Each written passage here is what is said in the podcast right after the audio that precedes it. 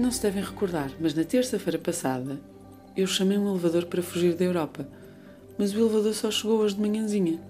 Quando as portas se abriram, foi com espanto que reparei numa lamparina que estava no meio do chão.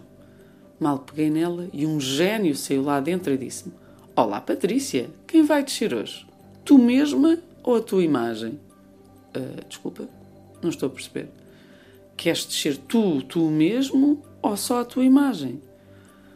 Ah, pois, olha, uh, deixa estar, obrigada. Eu acho que vou de escadas. A situação é a mesma, se fores de escadas, Patrícia. Mas em vez de escolheres tu, escolho eu. Se vais tu ou se vai a tua imagem.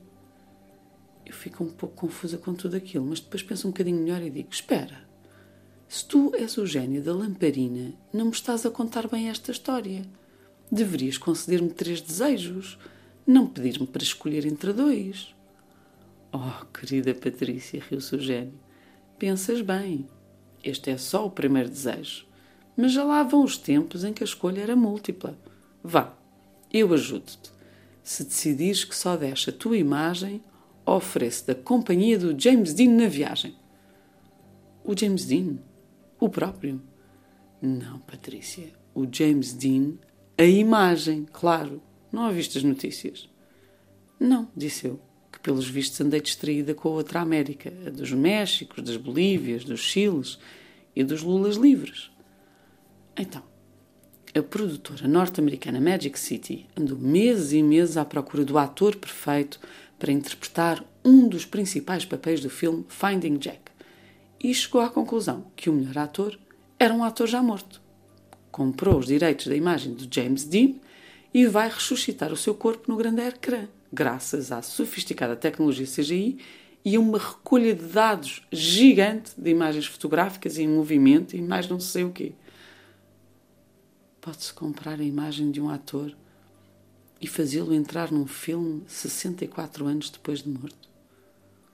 O mundo é mesmo um lugar impressionante. E um bocadinho estúpido também, não acham? Espera. O James Dean é o meu segundo desejo? Claro. Vá. Decide lá. Vens tu ou vem a tua imagem? Ainda eu não tinha pensado bem no que queria e já a minha imagem saltava para dentro do elevador sem me perguntar o que é que eu queria. Mesmo antes das portas se fecharem, atirou-me com o nosso telemóvel para as minhas mãos de carne e osso e disse-me: não sejas parva, Patrícia. Agarra-te a isso.